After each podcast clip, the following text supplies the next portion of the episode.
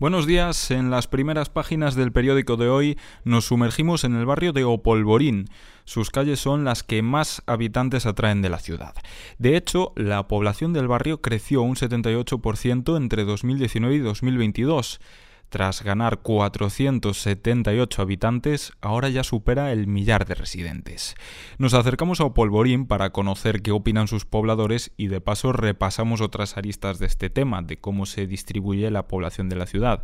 Después de la pandemia y teniendo en cuenta la poca construcción de edificios, el flujo demográfico hace que la población se vaya a los barrios periféricos.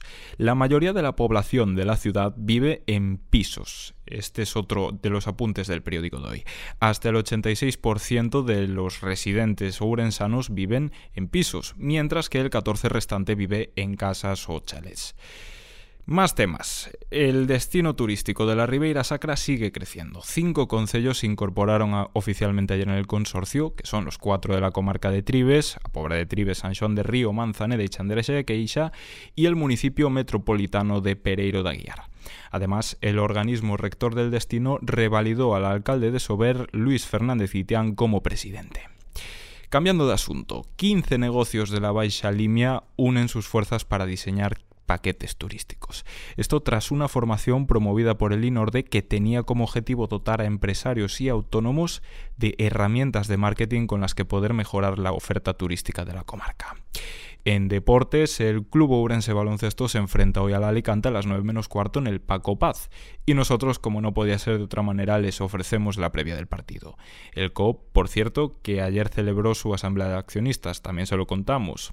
Además, en ciclismo, novedad importante, la provincia acogerá una etapa de la Vuelta a España que tendrá su salida y su meta en la ciudad.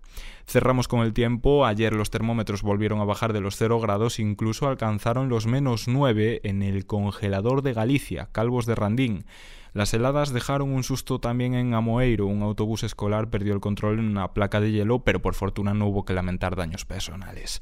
Hoy será una jornada de transición entre dos anticiclones. El paso de un frente poco activo dejará algunas precipitaciones y temperaturas algo más suaves. Está previsto que el frío regrese mañana y se quede por Navidad.